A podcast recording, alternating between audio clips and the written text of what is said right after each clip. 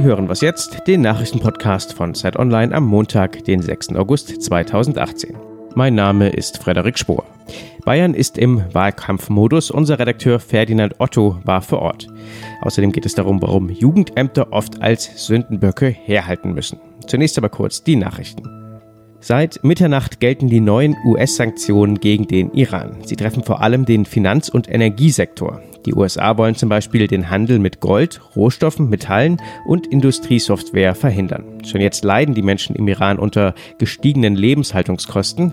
In den vergangenen Tagen gingen die Menschen deswegen immer wieder auf die Straße und protestierten. Bei dem Erdbeben auf der indonesischen Ferieninsel Lombok sind mindestens 82 Menschen getötet worden. Das Beben der Stärke 7 beschädigte außerdem tausende Häuser. Die Insel liegt direkt neben Bali und ist bei westlichen Touristen sehr beliebt. Die Behörden befürchten, dass noch mehr Menschen bei der Katastrophe getötet wurden. Redaktionsschluss für diesen Podcast ist 5 Uhr.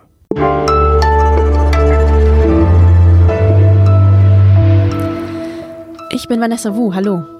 Bayern, das Bundesland, aus dem ich ja ursprünglich komme, ist bald vielleicht nicht mehr CSU-Land. Bei den letzten Umfragen kommt die Partei gerade mal auf 40 Prozent. Und das zwei Monate vor der Landtagswahl. Mein Kollege Ferdinand Otto ist gerade in verschiedenen Orten Bayerns unterwegs. Jetzt erwische ich ihn gerade am Telefon im fränkischen Nürnberg. Servus Ferdinand. Hallo, servus. Vorhin hast du mir ja noch ein Foto von einem Vierseithof geschickt. Da waren Männer in Lederhosen drauf, mit Blasinstrumenten, Frauen in Dirndl, auf den Tischen ein paar Gläser Weißbier. Wo warst du da?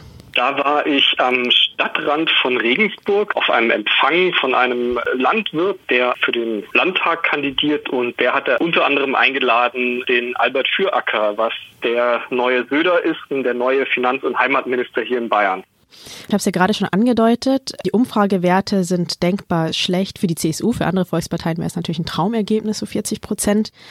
Merkt man da diese Umfrageergebnisse? Ja, also wenn man jetzt so länger durch Bayern fährt und auch mal mit Leuten spricht, die ihr Mandat gerade eventuell verlieren oder vielleicht gerade nicht mehr in den Landtag reinkommen, dann merkt man das schon. Man merkt auch, Markus Söder und jetzt auch der Albert Füracker, die bauen schon ein bisschen vor für die Zeit. Also die nehmen den Mund nicht mehr ganz so voll. Die sagen, wir sind Realisten, wir sind keine Träumer, wir wollen einfach das bestmögliche Ergebnis für die CSU. Also das ist so der neue Zungenschlag. Man merkt das hier schon, glaube ich, an, an jeder Ecke, wo man in diese Partei reinpiekst, dass einfach dieses alte Selbstbewusstsein nicht mehr ganz so präsent ist werden auch schon Schuldige benannt. Die Umfragewerte gingen ja vor allem nach der ganzen Asylrechtsdebatte herunter. Ja, also damit hält man sich gerade noch öffentlich zurück. Also auch an der Basis wird jetzt noch nicht direkt mit dem Finger gezeigt.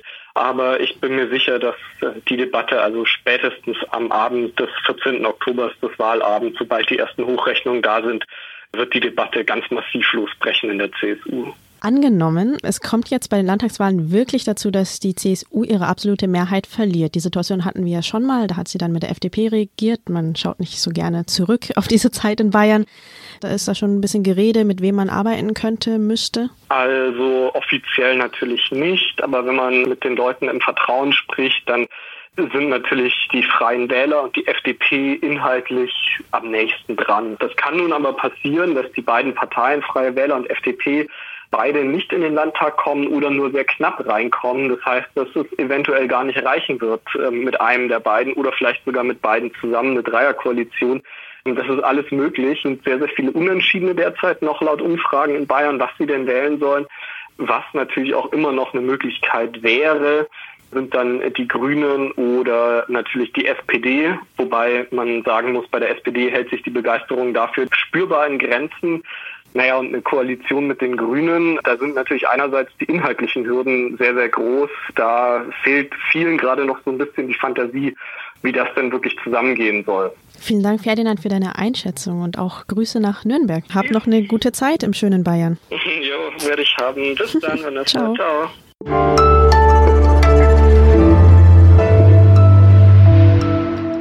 Und sonst so? Das Sterben auf dem Mittelmeer hört leider nicht auf. Die UN rechnen mit inzwischen über 1500 Toten seit Jahresbeginn. Eine Frau, die das heute ebenso beschäftigt wie damals in den 70er und 80er Jahren, ist Christel Neudeck. Damals hatte sie mit ihrem inzwischen verstorbenen Mann Rupert Neudeck kurzerhand das Frachtschiff Cap Anamur gechartert und damit 11.300 vietnamesische Flüchtlinge aus dem Meer gerettet. Die private Rettungsaktion gilt heute als Erfolgsgeschichte. Aber war das früher wirklich so viel einfacher? Nein, hat sie mir gesagt, aber gekämpft hat sie trotzdem. Man darf sich von den Meckerern nicht so beeindrucken lassen. In Kap Anamur-Zeit, da war ich ja den ganzen Tag am Telefon. Und dann rief jemand an und sagte, was Sie da machen, ist ja ganz nett, aber in Deutschland gibt es auch arme Leute. Und dann habe ich gesagt, da haben Sie wirklich recht. Das stimmt. Und ich finde es so klasse, dass Sie das machen. Können Sie mir ein bisschen erzählen, was Sie so tun? Und da war Schweigen. Weil gemeckert haben immer die, und das war mir nachher auch klar, dass diese, die so schimpfen, mhm. dass man doch hier bleiben muss bei unserem Problem, die machen gar nichts. Mhm. Da können Sie von ausgehen. Das ganze Interview mit Christel Neudeck können Sie auf Zeit Online nachlesen.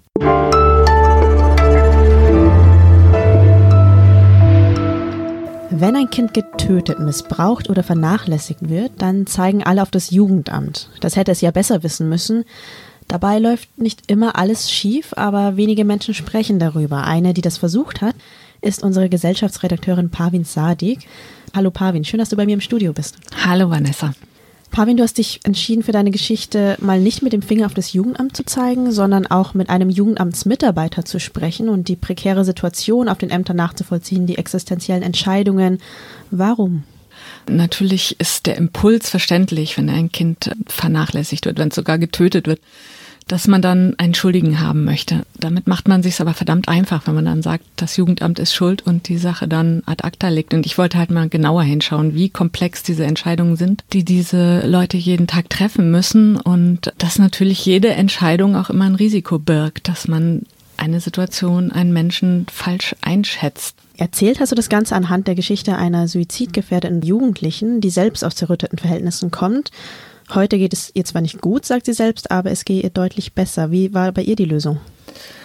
An ihrer Geschichte lässt sich das ganz gut erzählen, weil natürlich es nicht eine Situation gibt, wo man eine Entscheidung fällt, sondern man muss immer wieder weiter überlegen, wie sich die Situation entwickelt. Also bei ihr gab es einmal die Entscheidung, sie wegzunehmen, zur Oma zu geben und was scheinbar auch erstmal eine ganz gute Entscheidung war, aber in der Pubertät kam halt das ganze Trauma wieder hoch, also die ganzen Ängste, die sie als Kind erlebt hat und so weiter. Alles war wieder da. Und die Lösung Oma war nicht mehr die richtige. Und mhm. also der Jugendamtsmitarbeiter, der sie begleitet und mit dem ich viel geredet habe, der sagte, also dann ist die eigentlich offensichtlich richtige Entscheidung dann vielleicht doch falsch. Also sie war dann in betreuten Jugendwohnungen, sollte dann Therapie machen, was ja erstmal nach einer sehr guten Entscheidung aussieht, auch nach einer teuren Entscheidung. Aber in ihrem Fall war es dann doch falsch, weil sie da stecken blieb in dieser Selbstwahrnehmung, ich bin die, die sich was antun will und nicht mehr darüber hinaus schaut. Und er ist das Risiko eingegangen, sie da wieder rauszunehmen und zurück zur Oma zu geben und hätte natürlich viel Kritik eingesteckt, wenn sie sich dann umgebracht hätte. Aber es war in dem Fall dann doch die richtige Entscheidung. Sie hat sich wieder erholt und geht wieder zur Schule. Macht bald auch einen Abschluss. Genau. Was nimmst du denn aus der Recherche mit? Ist das alles gut so, wie es ist, oder gibt es noch fundamentale Schwachstellen? Ja, also ich habe jetzt natürlich jemanden begleitet, der einigermaßen im Sinne des Kindeswohls entscheiden kann, aber es gibt durchaus Jugendämter, die so von der Kassenlage abhängig sind ihrer Stadt oder Kommune, dass sie erstmal nur aufs Geld schauen können. Also die müssen sich dann für eine Pflegefamilie entscheiden, obwohl vielleicht ein Intensivgruppenplatz viel besser wäre. Das ist ein Problem im System, also dass nicht die Länder oder der Bund verantwortlich ist und Regeln für alle festlegt, sondern jedes Jugendamt abhängig ist von seiner Kommune. Das andere ist, dass es einfach zu wenige Jugendamtsmitarbeiter gibt, die Fluktuation wahnsinnig hoch ist, weil die so belastet sind, die Verantwortung so hoch ist, weil sie ständig in der Kritik stehen und dadurch natürlich zu wenig Zeit haben. Ja. Und was der Herr Volkmar auch erzählt hat, der Jugendamtsmitarbeiter. der Jugendamtsmitarbeiter, ist, dass die Arbeitsatmosphäre natürlich auch sehr entscheidend ist. Also wenn ein Jugendamtsmitarbeiter nicht hingehen kann zu seinen Kollegen und sagen, ich weiß nicht weiter, ich kann nicht mehr, mir fällt nichts mehr ein, mhm. sondern sie sich dafür schämt, das zuzugeben, dann passieren natürlich viel mehr Fehler. Das war Gesellschaftsredakteurin Pavin Sadig. Ihre Reportage lesen Sie heute auf Zeit Online. Danke, Pavin. Danke dir. Sie hörten Was jetzt, den täglichen Nachrichtenpodcast von Zeit Online.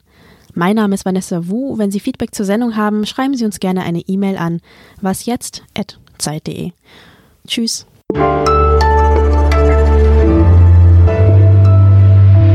War es einfach, ein Jugendamt zu finden, das sich dir so öffnet? Nein, also das war natürlich auch ein totaler Glücksfall, weil die meisten Jugendamtsmitarbeiter dürfen oder trauen sich nicht mit Journalisten zu reden.